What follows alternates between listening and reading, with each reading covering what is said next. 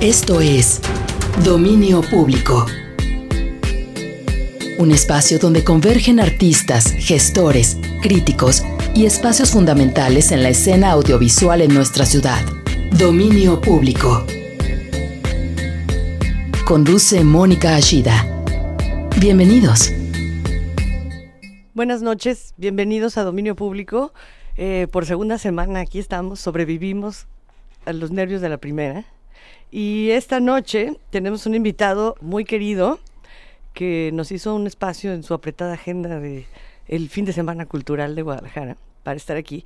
Eh, tenemos a Cristian Franco. Bienvenido, Cristian, ¿cómo estás? Buenas noches, Mónica. Buenas noches, este Jalisco Radio. Aquí estamos este, contentos de, del espacio que se, se abre para esta comunión. Estamos, nos están escuchando en Guadalajara en el 96.3, pero también nos escuchan en Puerto Vallarta en el 91.9, en Ciudad Guzmán en el 107.1. Muchas gracias a todos por escucharnos. Y también, eh, si quieren escucharnos vía internet, es jaliscoradio.com. Así es que hay muchas maneras. También tenemos un teléfono en el estudio que es el 3030 5326 y 3030 5328. Pues estuvimos platicando mucho tiempo, Cristian y yo, desde que se gestó esta idea de hacer un programa de radio, de que tenía que venir. Así es que primero les voy a leer una breve semblanza para que sepan con quién estamos hablando y ya después entrar en terreno directamente.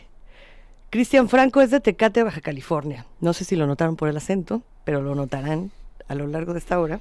Él ha trabajado desde la observación de los lenguajes y la estética del underground y de la subcultura, pero también desde su concatenación con la cultura popular y las metodologías discursivas de la historia, la política, la publicidad y la mercadotecnia. Las imágenes en su trabajo, su obra performativa y las metodologías de investigación que utiliza cruzan y desdibujan las líneas de separación entre verdad y ficción el devenir de su obra, que va desde el dibujo, el performance, la escultura, el textil, la estampa y el texto, entrelaza disciplinas, difumina sus límites y resulta en una imaginería desconcertante que provoca a nuestra noción de la coherencia. Así es que, para que se preparen. Y bueno, Cristian, pues vamos a empezar por el principio.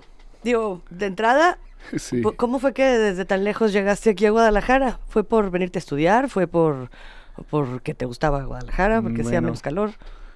No, todo fue una mm, cosa que tiene que ver con vivir eh, fuera del, del, centro del país. Creo que no solo yo, sino todas las personas que viven en Sonora o en Chihuahua o en muchos estados que están alejados del centro. Al menos en los 2000, a principios de los 2000, este, no había muchas este, carreras de artes, entonces yo quería estudiar artes visuales o diseño gráfico y en Baja California no existía la carrera de, artes visuales.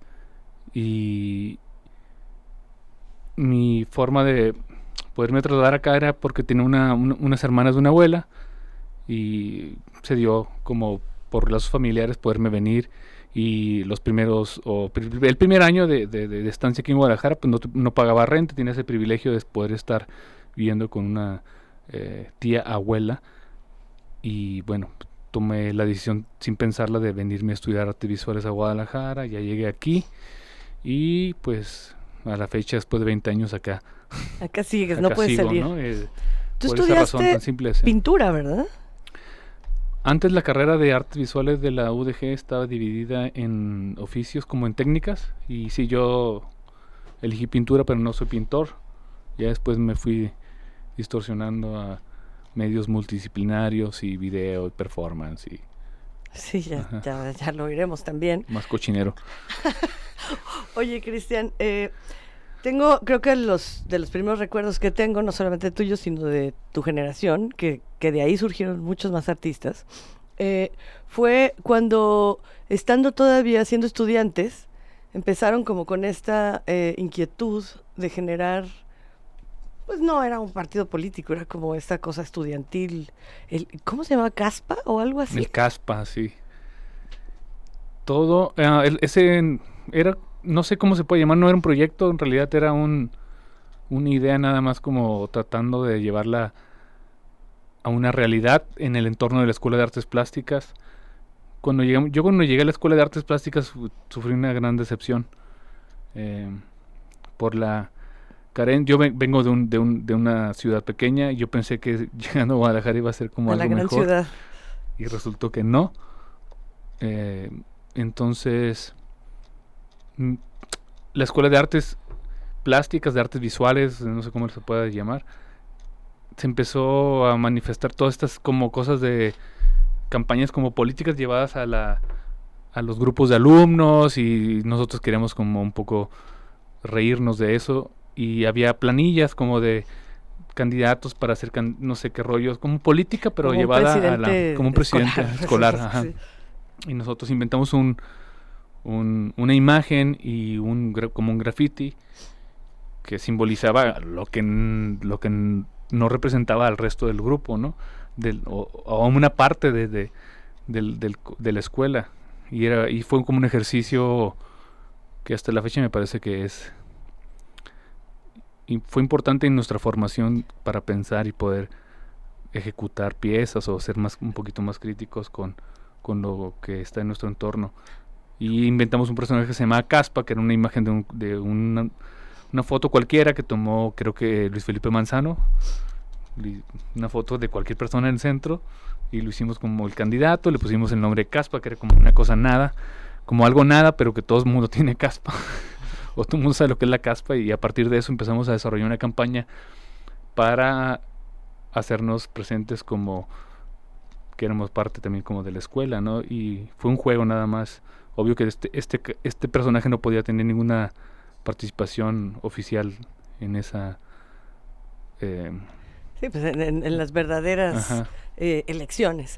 Pero lo traigo a colación porque me parece que es como un sintomático de lo que pasará después, ¿no? Como el, unirse, en, tomando en consideración que tenían pues puntos de vista similares, inquietudes similares, eh, que había por ahí de algún descontento, que querían como buscar otro camino más allá de, de esta oferta técnica eh, y teórica que se, que se les está ofreciendo, como para empezar a hacer un, un campo unido, pues, ¿no? No, no sé cómo llamarlo, pero me parece que, no sé si es cierto, pero no sé si de ahí deriva la formación de este colectivo de acción y creación artística.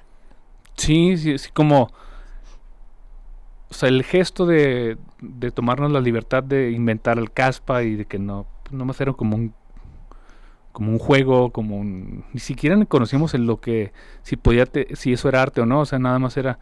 Ni siquiera... no creo que sea arte, más bien fue una, fue una manifestación genuina y una forma de que a lo mejor tiene que ver con generacionalmente con, con lo que pensamos.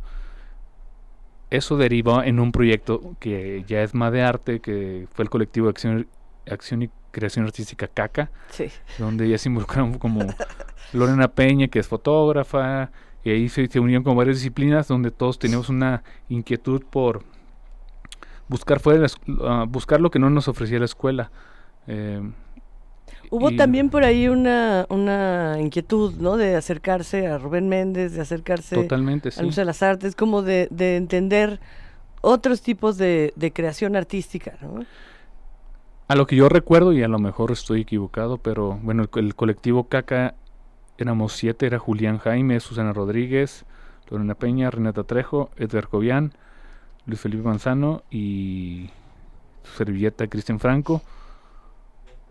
Y por alguna circunstancia accidentada se da, se da el encuentro con Rubén Méndez, que trabajaba en el Museo de las Artes, y donde Renata Trejo era, no sé si hacía prestar su servicio social, y se da esta conexión como con, con con el mundo, como con, con una parte del arte que no, que no nos ofrecía la escuela.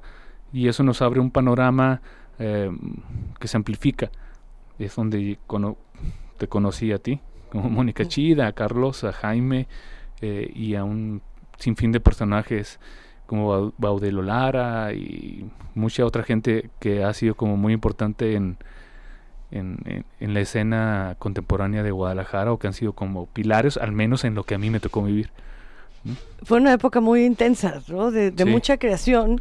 El colectivo de acción y creación artística empieza a trabajar, pero muy intensamente, ¿no? Recuerdo que había muchas exposiciones, piezas que surgían, como este boom de, de, sus propias carreras, ¿no? O de identidades o de necesidades artísticas. ¿Cómo fue que deciden que se, se unifica esto como un colectivo y que tienen que, que formarse y que, que, tomar esta responsabilidad de producir, de hacer exposiciones, de buscar lugares? En un momento que son muy, muy jóvenes, pues, ¿no? Que, que evidentemente... Sí, tenemos 20, 21. Sí, pues eran unos niños. Sí, sí. Se va dando, pues no, no está planeado nada, ¿no? El encuentro con Rubén nos lleva contigo, nos lleva con tu hermano, nos lleva con, con mucha gente. Y creo que eso es parte también fundamental de nuestra formación. Eh, existía Cúmulo, el, el, espacio este de curadurías y museografías en el centro histórico. Llega un artista que se Cristian Silva, chileno, empieza, se, abre una serie de cursos este para ahora sí que como la escuelita, la otra escuelita que no era la escuela oficial. Y se reúne un grupo no solamente el colectivo Caca, sino otro grupo generacional que se integra, se hace hay más gente que no sé dónde está, unos perdidos, otros ahí siguen y a partir de eso este se se comienza como a formar un como una generación que, que también después abrimos espacios. Este, Manuel Tobar, Cintia Gutiérrez abren Clemente Jacks, un cuartito en el centro también se, se ejecutaban proyectos como raros. Eh, eh, nosotros seguimos también con nuestro rollo de caca. Eh, nos encontramos con, con, una serie de cosas que nos fueron dando un poco de luz porque, porque entendimos que no, no correspondíamos a la escuela o a la academia que, que nos brindaba la institución y entendimos que había más cosas, ¿no? Eso es muy simple. Estaba OPA en ese momento. Sí, había como varias iniciativas por ahí. Oye, Cristian, ¿qué te parece si oímos uno de los cortes musicales que traes preparados? ¿Qué, qué, ¿Cuál es la primera pues, canción? Yo elegí un track que se llama, es un grupo de Chulavista, California, muy cerca de Tecate, prácticamente 20, 25 minutos de los años 90, un grupo que se llama Chicken Farm. Ya no, no existen, acaba de morir uno de sus integrantes. Eh, y pues podemos lanzarlo. Vamos a verlo.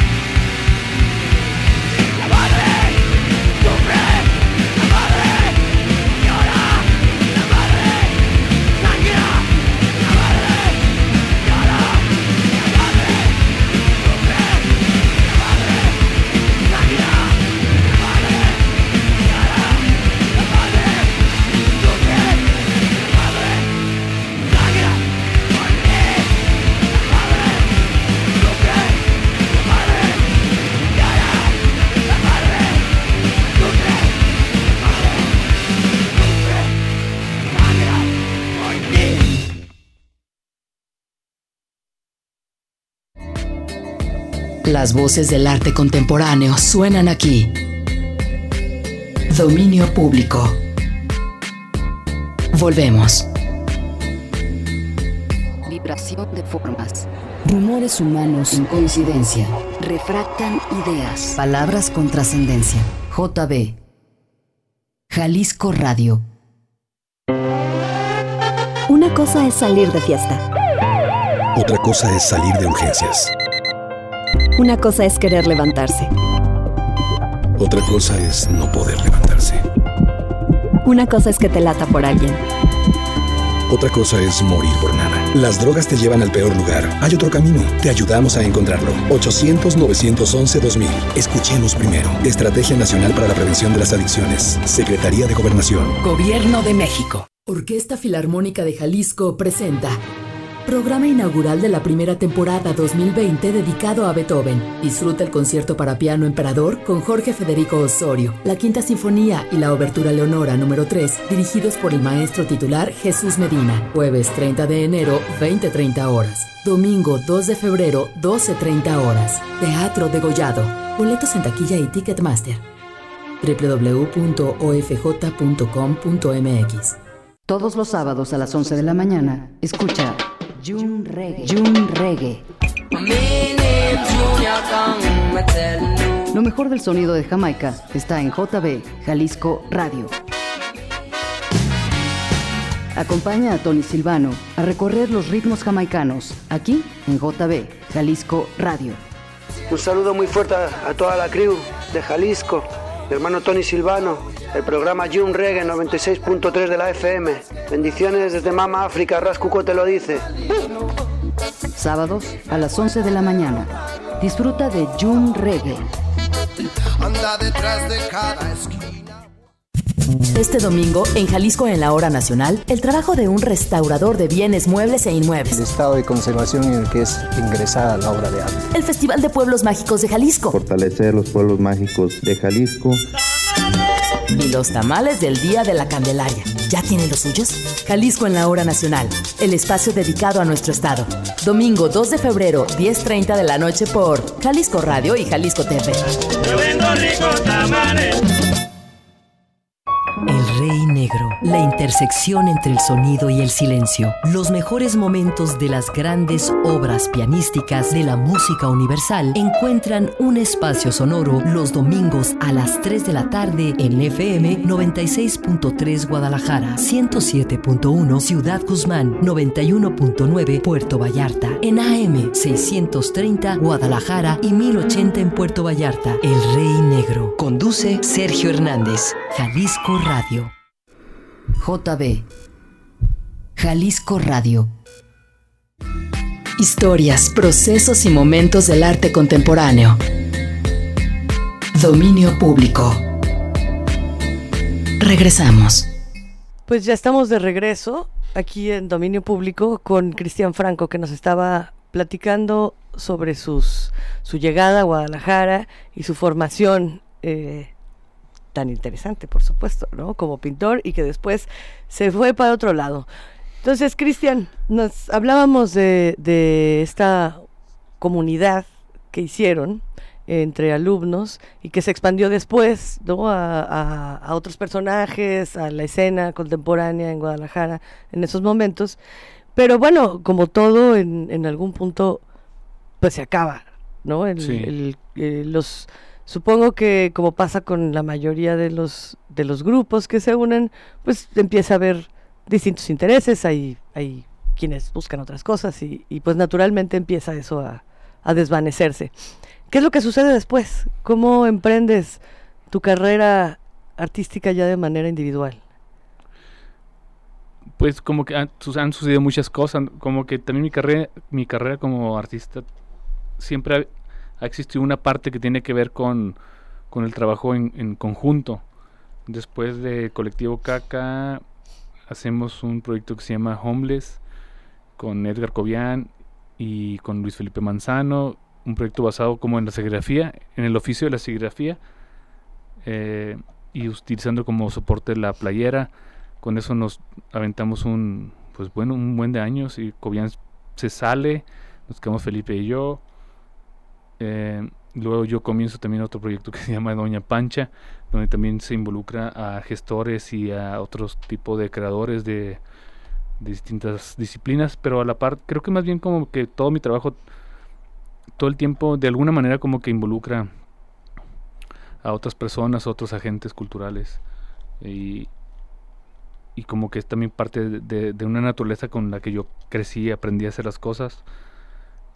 Y también mis piezas como más que no tienen una etiqueta de un nombre de como un Doña Pancho o algo así, este todo el tiempo hacen partícipe a otros personajes que no, no precisamente son artistas, sino diseñadores o eh, músicos. Y me, me, interesa esa parte del arte que no, que no tiene que ver con, con la idea clásica de, del artista que en sí mismo genera todas las ideas, pero que no creo, tampoco creo que sea así. ¿Sí me entiendes? O sea, es como, como en realidad es una ultra originalidad, la idea única que, que, surge de, espontánea en una cabeza. Como que siempre todo es un es un taller de, de, de donde hay distintos personajes, ¿no? Y eso a mí, para personalmente a mí eso me da más este emoción seguir creando.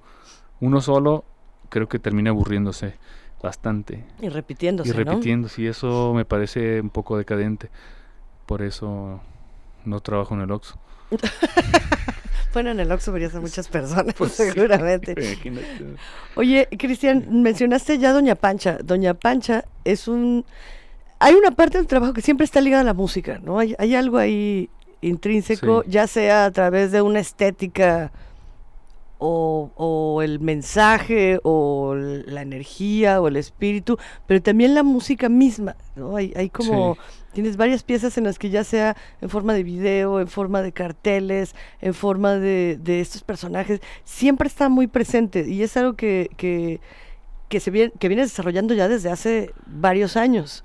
Sí, sí, sí, sí. Creo, no sé, no sé, no sé, no, no he hecho también como una autoevaluación tan estricta de las cosas, pero creo que tiene que ver con que uno de los primeros contactos que uno tiene es, eh, tal vez es con, sí lo visual, pero la música de alguna forma te afecta o te distorsiona, ¿no? Y en mi casa escuchaba, este, mi hermano menor escuchaba mucho hardcore y, de repente en, la misma casa donde yo vivía, en un escuchaba el hardcore y de otro lado escuchaba música norteña que mi papá todo el tiempo está escuchando a los cadetes de Linares, Chalino Sánchez, bla, bla, bla. Entonces, como que esas dos cosas terminaron afectando, ¿no? Como afectando como un poco la producción que actualmente, o como los códigos o los símbolos que sigo utilizando, son cosas que siguen ahí vigentes de una manera personal.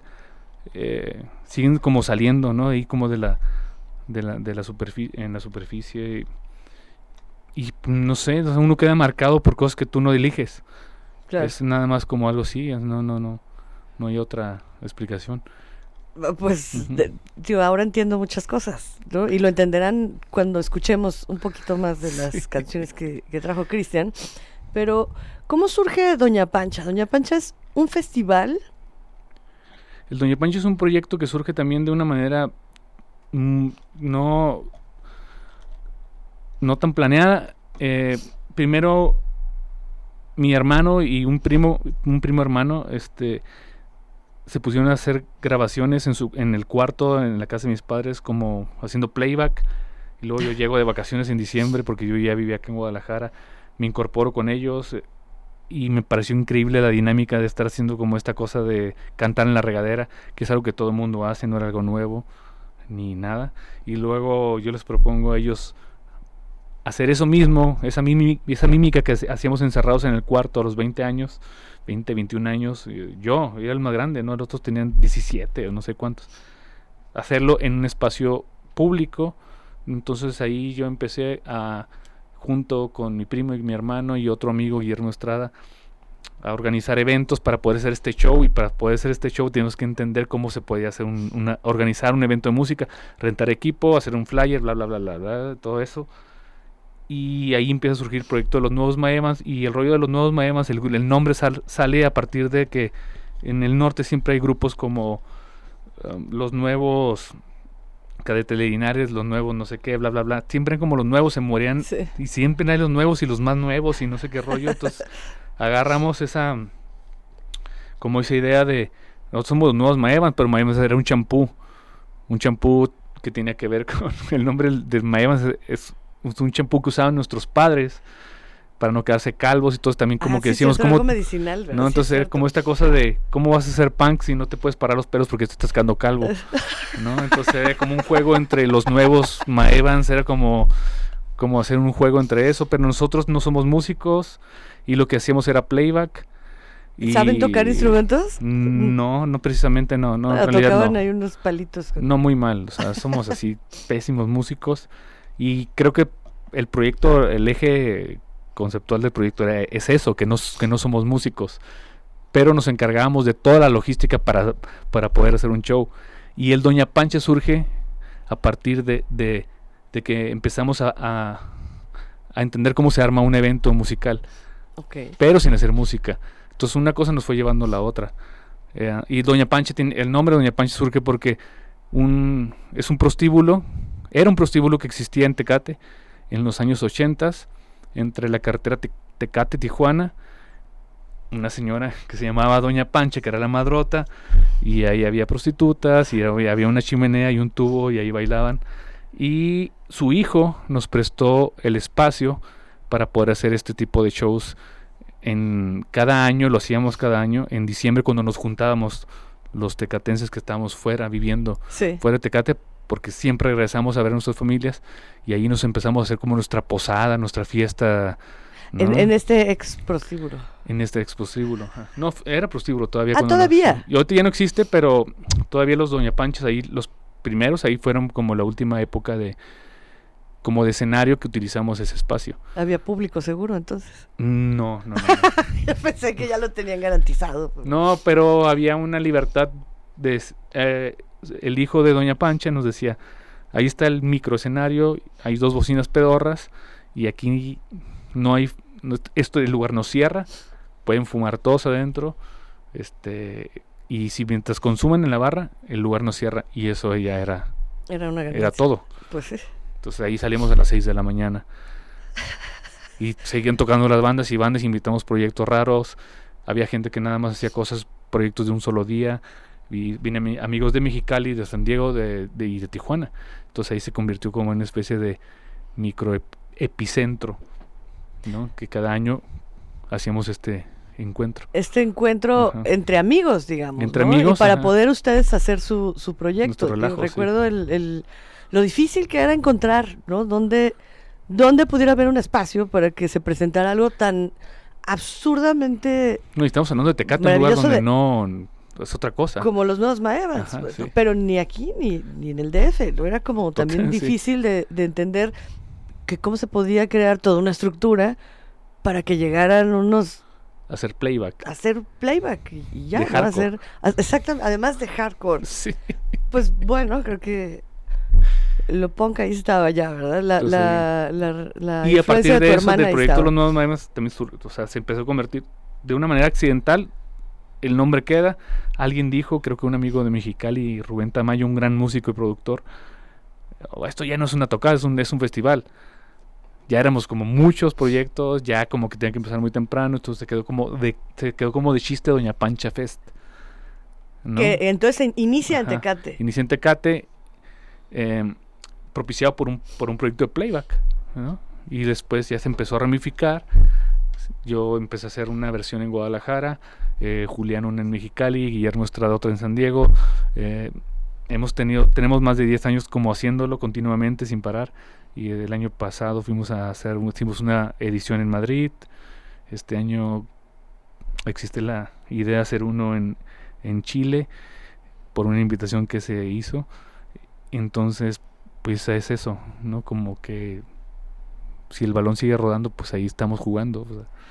Pues es, es verdaderamente admirable, ¿no? Algo que empezó como un no, no quiero decir chiste, pero como Sí, una, un forma de divertirse Yo no- entre yo no tengo ninguna, este, los chistes son buenos. Yo, yo juego mucho con el chiste, con el humor. Y un mal chiste también puede ser bueno. bueno, obligándolo. Oye, Cristian, ¿qué, ¿qué otra canción nos traes para poner? Pues me gustaría que soltaran la de Charino Sánchez, que es un contraste con la de Chicken Farm que pusimos hace rato, porque creo que prácticamente eso hace un resumen de, de, lo que, una parte de lo que produzco. Pues vamos a escucharla.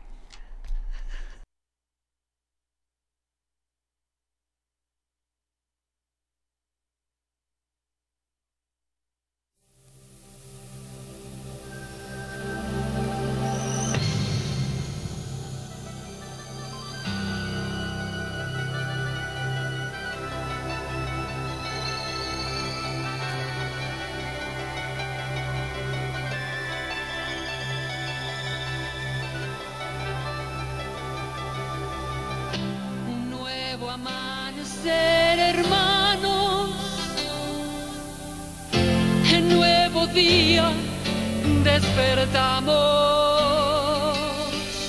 De pie y de contra el viento estamos. Nobleza y honra mexicanos.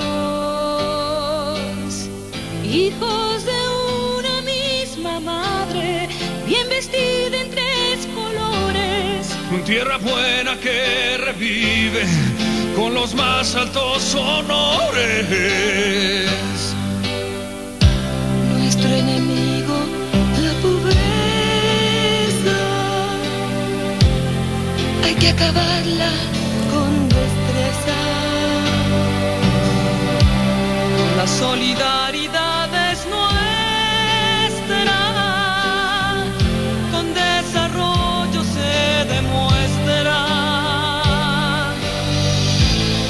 gobierno y pueblo hacen la fuerza, el campesino y la gran empresa. Unidos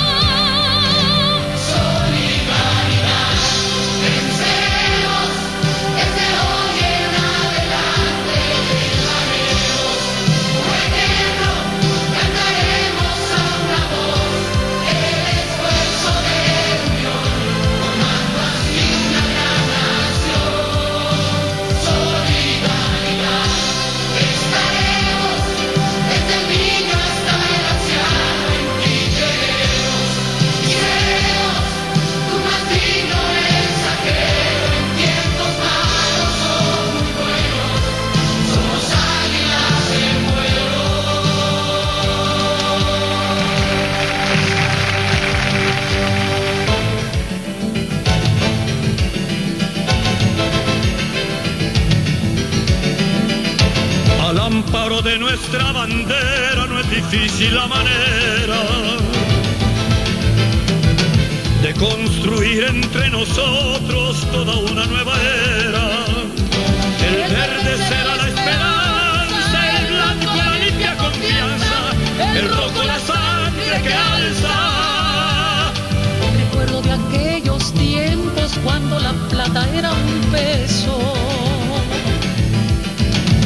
pues la lucha contra aquellos que dudaron de lo nuestro. Siempre anfitriones de cualquier otro país, con alegría recibimos porque así es nuestra raíz.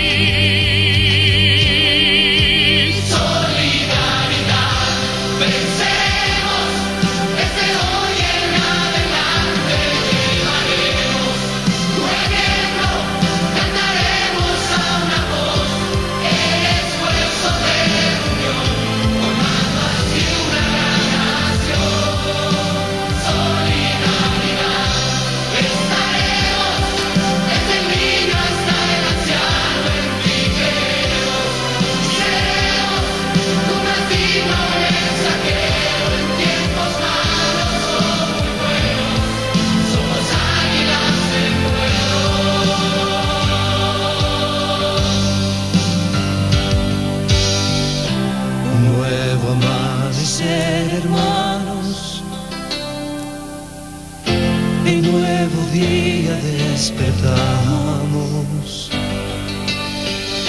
De pie y de contra el viento estamos. Nobleza y honra, mexicanos. Hijos de una misma madre, bien vestida en tres colores. Tierra buena que revive con los más altos honores. La pobreza, hay que acabarla con destreza. La solidaridad es nuestra, con desarrollo se demuestra. Gobierno y pueblo hacen la fuerza, el campesino y la gran que viva México y florezca. Solidaridad, venceremos, desde hoy en adelante, haremos por cantaremos a una voz, el esfuerzo de unión, formando así una gran nación. Bueno, pues como se habrán dado cuenta, al ser un programa en vivo hay pequeños tropiezos y al parecer Chalino Sánchez no quiso salir y Cristian nos dejó con una broma muy chistosa, porque ya nos hizo regresar a época salinista. Creo que merecemos una explicación de esto, por favor. Oh, sí que las canciones tienen, un orden cronológico como en base a lo a la producción de, de- de lo que trabajo y, esta era como la, última canción que íbamos a poner pero se adelantó por alguna circunstancia de los formatos que el MP3 y todo ese rollo pero bueno eh, la canción de solid- solidaridad que se presentó en el sexenio de Salinas de Gortari es parte también estoy trabajando con un proyecto ahora eh, como parte de la beca del Sistema Nacional de Creadores y bueno, qué hueva estar anunciando que de una beca, ¿no? Pero pero así es la cosa. Este, No, ¿cómo que, cómo que, que flojera? O sea, por Dios, es un orgullo. no, no, totalmente, digo, si no fuera por esos apoyos no yo estuviera no sé, comiendo corneta en la calle. Pues Pero este es un, es un, es un proyecto que tiene que ver con eso, con, con estoy, estoy desarrollando una serie de piezas que tienen que ver con melodías que han sido parte como del soundtrack de una, como de una, de un periodo de gobierno de, de los presidentes o como, sí, como una parte de la, de la sociedad. Entonces cuando estuvo Salinas se, se hizo este himno que era como un fusil también de los gringos con... salvando a África, Ajá, ¿verdad? y- Sí. y Mira, pues al menos nosotros nos salvábamos a nosotros Sí. mismos, ¿verdad? o al menos eso se pretendía. Entonces a partir de como de esas acciones que se, se hicieron de una manera como para tener contenta a la gente, empiezo a, a desarrollar unas piezas que espero que pronto las puedan ver al finalizar el, el apoyo del sistema nacional. Pues vamos que me a... reclamen si- eh, si claro se que invirtió sí. menos impuestos No, pero ahorita nos, nos vas a tener que platicar un poquito más a fondo porque hay varias anécdotas muy divertidas sobre qué- de qué va toda esa playlist y cuáles son Sí. los motivos por los que las estás utilizando. Pero tenemos que ir a un pequeño corte y regresamos con Cristian Franco. Estás escuchando Dominio Público. Voces del arte contemporáneo. XCJB 96.3 FM transmite con 30.000 watts de potencia desde Guadalajara, Jalisco, México. XHCGJ 107.1 FM transmite con 3.000 watts de potencia desde Ciudad Guzmán, Jalisco, México. XHBJL 91.9 FM transmite con 50.000 watts de potencia desde Puerto Vallarta, Jalisco, México. Jalisco Radio. Los temas ambientales más relevantes para Jalisco los abordamos en Frecuencia Ambiental. Noticias locales, nacionales e internacionales, entrevistas y todo lo que quieras saber sobre impacto ambiental, calidad del aire, residuos, normatividad ambiental, áreas protegidas y biodiversidad, entre otros temas, con la conducción de Sandra Gallo Corona. Frecuencia Ambiental. Todos los sábados a las 2 de la tarde, un programa coproducido por la Secretaría de Medio Ambiente y Desarrollo Territorial y JB Jalisco Radio. Cuando piensas que todo está muy mal, llega Festival Adverso. Una experiencia de amistad, comida, freestyle, tattoos, skate y mucha música. Metronomy, Battles, Helado Negro, Motorama, Light Asylum y más. 29 de febrero, Terraza Vallarta. Boletos en Ticket Now, tiendas Sunflower y taquillas del C3. Festival Adverso. Yolitiato Tlahtol, Tlatzotzontle, Kamanali, Miak Tlahtoli, Amochtli, Nikel Toctotlahtol, Yolitiato Tlahtol el renacer de la palabra. Nano Toca, Victoriano Teposteco. Por JB Jalisco Radio. Domingo Tonati, Tipehuase, Chignahuicawit, Iguantitlamise y Panmatlacticawit. Construimos sonidos con base en lo que somos. Una radio con experiencia. Formas sonoras que se descubren en el aire. El lugar donde conviven las ideas. somos. JB Jalisco Radio. Las voces del arte contemporáneo suenan aquí. Dominio público. Volvemos. Pues ya estamos de regreso, nuevamente en Dominio Público, platicando con Cristian Franco. Eh, Cristian, antes de irnos al corte, nos hablabas de, de esta bonita canción de solidaridad que forma parte de tu proyecto para la beca que acaban de otorgarte para el Fondo Nacional de Creadores. Así es que me gustaría mucho que nos platicaras un poco más a fondo porque es no sé si sea así, no sé cómo lo veas tú, pero desde mi punto de vista creo que es como una síntesis muy particular de muchas cosas que estaban pasando en tu trabajo y que ahora con esta eh, forma de, pues sí, de tranquilidad, ¿no? De saber que, que puedes producir, que puedes llevar tu proyecto a cabo sin la presión de, de, cómo le vas a hacer, si te tienes que limitar, porque a lo mejor no hay la forma necesaria para hacerlo. Pudiste eh, ser un poco más ambicioso, ¿no? Y, juntar por ahí varias, varias cosas. Platícanos un poco de las anécdotas que, que rodean a esta lista de canciones sobre la que estás trabajando. Sí, digo, es, era algo que ya estaba trabajando desde, o sea, el proyecto se mete, ¿no? Y ya uno ya tenía una idea como más media elaborada. Pero yo tenía como esta, tengo esta manía de estar pegado un poco al internet buscando marranadas eh, en comentarios y en blogs de música. Y me fui, fui juntando con el tiempo como una serie de, de anécdotas que me parecían hasta cierto punto este pues muy fuera de la realidad, ¿no? De repente me encontré con un comentario de que a Saddam Hussein lo, lo habían encontrado con los dos últimos discos de Luis Miguel, con Romance 1 y Romance 2. o sea, dentro, eh, con él, dentro de sus posiciones. esa, esa, hay una foto donde está Barbón. sí. Entonces se supone que cuando lo encontraron los soldados estadounidenses en una cueva, no sé qué rollo. este, lo encontraron con esos dos discos que él era muy fan de eso. De Luis Miguel. Era romántico, tenía su era romántico, escuchaba a Luis Miguel.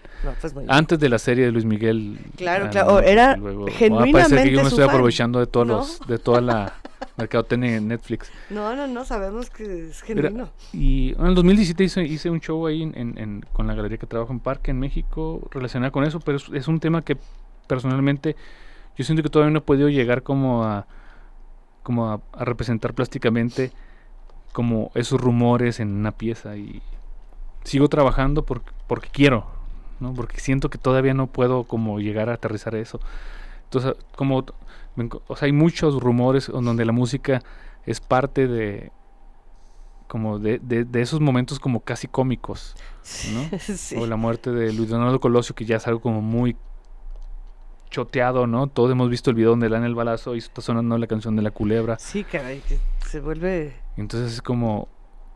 como... A mí me, interesa, digo, me tocó vivirlo, yo estaba en la secundaria cuando pasó esta situación en Lomas Taurinas, Lomas Taurinas en Tijuana. Eh, soy parte de una generación que, que nos tocó vivir como toda esa descomposición en México que hasta la fecha sigue, pero de otra manera. Entonces por ahí sigo buscando como esos, esos como esos son como mis elementos para, para producir en este proyecto y, y sigo encontrando mil cosas, ¿no? Eh, Me contabas de Noriega, ¿no? el También. general Noriega en, en Panamá y todo esto que pusieron, supuestamente le pusieron la canción de, de Panamá de Van Halen, que la canción de Panamá no tiene nada que ver con Panamá, no tiene nada que ver con. Noriega, pero supuestamente los soldados hicieron un playlist y tampoco hay forma de, de comprobarlo, no solamente te metes al internet y dicen que fue así, no, pero no, no, no existe un documento que te lo diga que Sí, sí, que una prueba. comprobar, y eso es lo que lo que me gusta que a partir como de esos de esas palabras de esas ideas de esos rumores eh, poderme dar la libertad de construir estas piezas que de alguna manera pueden sintetizar una parte de la historia en Latinoamérica que no que tampoco está en, en- en- materializada plásticamente en los libros o en Claro, o son como museos. actos de fe, ¿no? Es Ajá. como esta cosa de querer creer Sí. por fuerza en, en- en yo los también, extraterrestres. pues yo también me alucino, ¿no? Y ahí empiezo como a imaginarme más cosas que tal vez no son reales, entonces eso me, me gusta, por eso me gusta el arte, porque me permite como esa, esas Nos platicas un poquito del desarrollo alrededor, porque obviamente esto parte de estos rumores, estas, Sí. estas historias verdaderas, entre comillas, este, y esta, la música que, que, que se ve relacionada directamente, pero ¿cómo es que las llevas a un terreno plástico? Es decir, ¿cómo, cómo concretas esa visión completa, ¿no? Para, para volver no solamente una anécdota, sino en, en- crear piezas.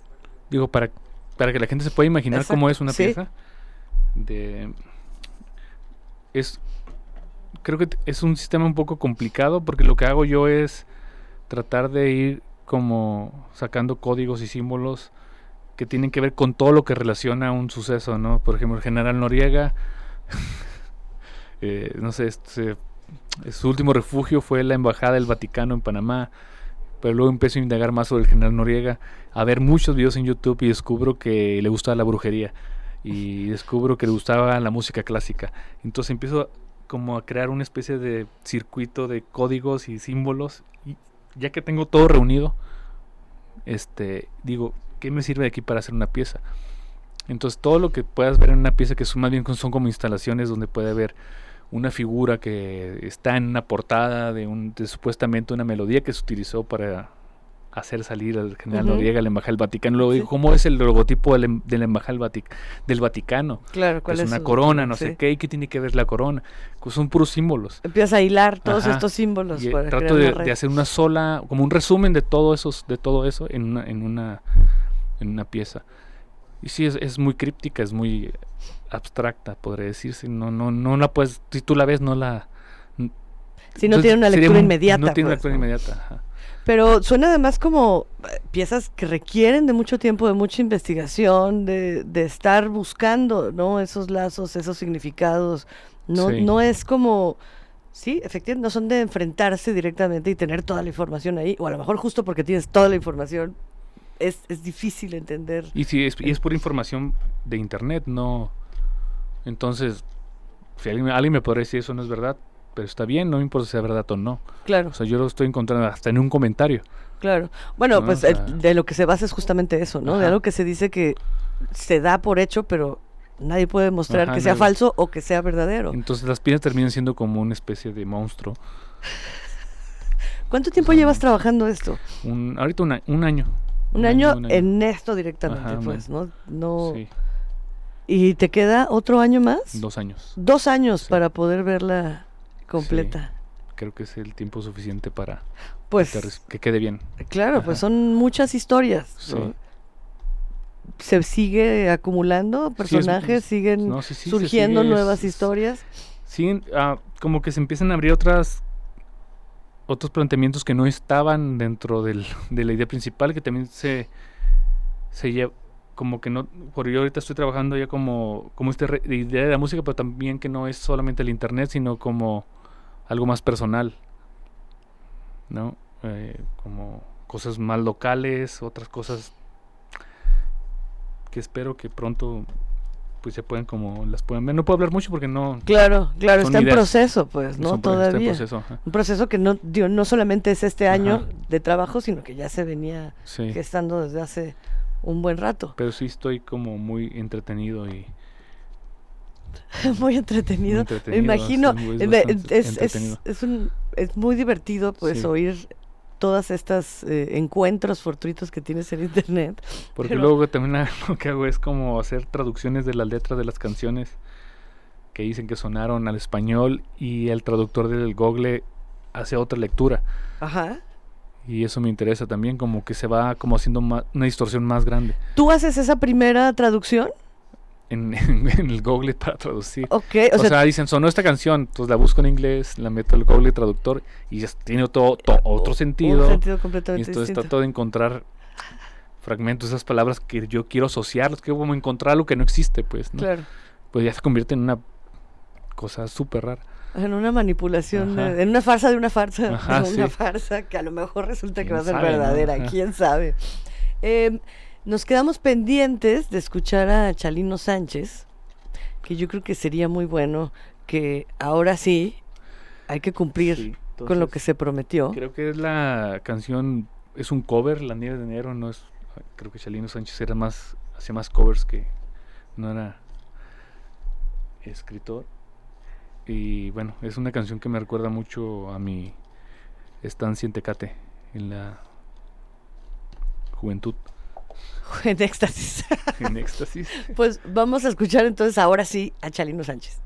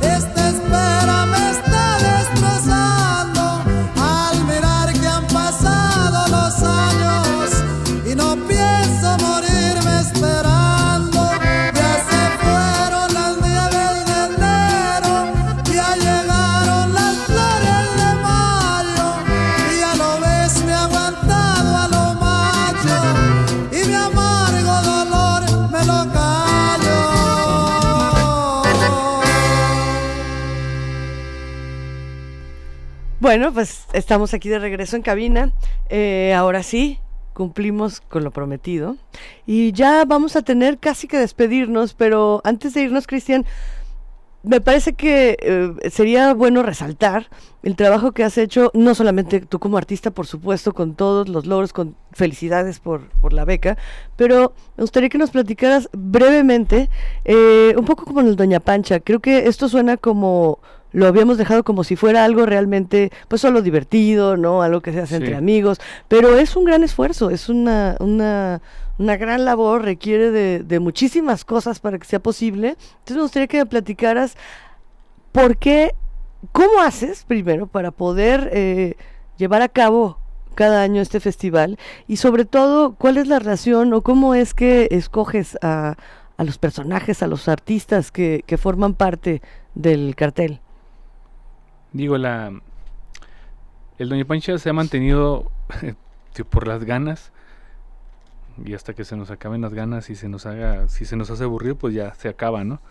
Eh, pero el año pasado que se tomó la decisión de hacerlo en Madrid, fue como una nueva etapa de poder seguir como itinerante a nivel como, un poquito más internacional. Complicar cada vez más. Cada vez más compleja la, el esquema.